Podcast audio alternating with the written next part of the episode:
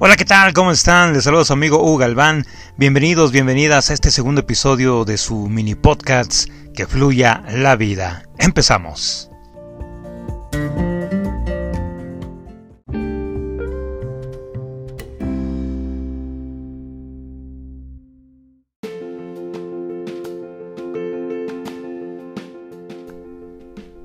Vivimos en un mundo en donde desafortunadamente la envidia la vemos en todas partes, en las redes sociales, en nuestro trabajo, en nuestra escuela, incluso lamentablemente entre nuestros amigos y en nuestra familia. La envidia se ha vuelto un referente de nuestro día a día para mal, siempre para mal. ¿Por qué? Porque se ha incrementado la envidia en estos últimos años.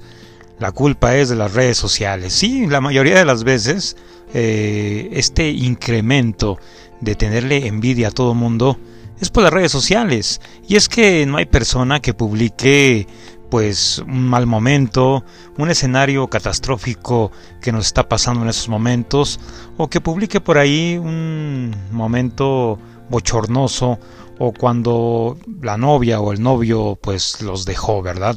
Siempre se publica pues eh, momentos en donde uno está feliz, sonriendo, adquiriendo un nuevo vehículo, viajando a una playa, viajando a un nuevo país, estando en un restaurante de lujo, en un restaurante ameno, platicando con los amigos en una cafetería de moda, en fin, publicamos lo mejor, siempre lo mejor.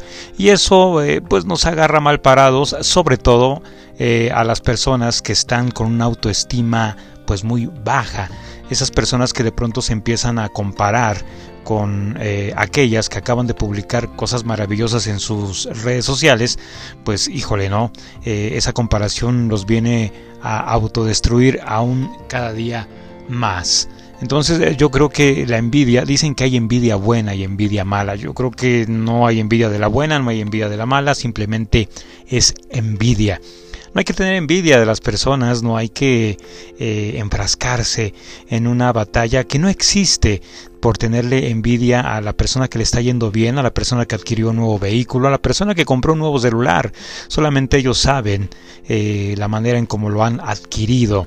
Si pidieron un préstamo, si fue autofinanciamiento, si le deben a todo mundo con tal de comprarse su nueva casa, comprarse su nuevo coche, en fin.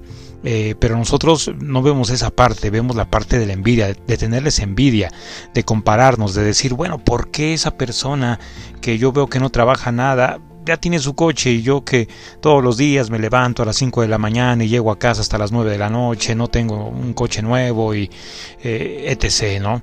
Entonces yo creo que la envidia eh, nosotros la provocamos, nosotros la alimentamos, la acrecentamos en esa sociedad cada día más cruel, más fría y más envidiosa.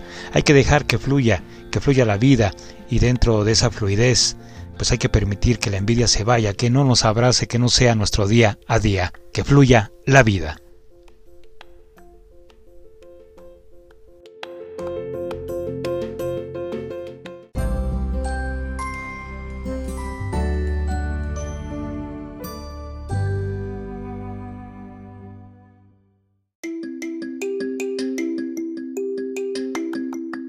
Gracias por habernos acompañado en este segundo episodio de tu mini podcast Que fluya la vida.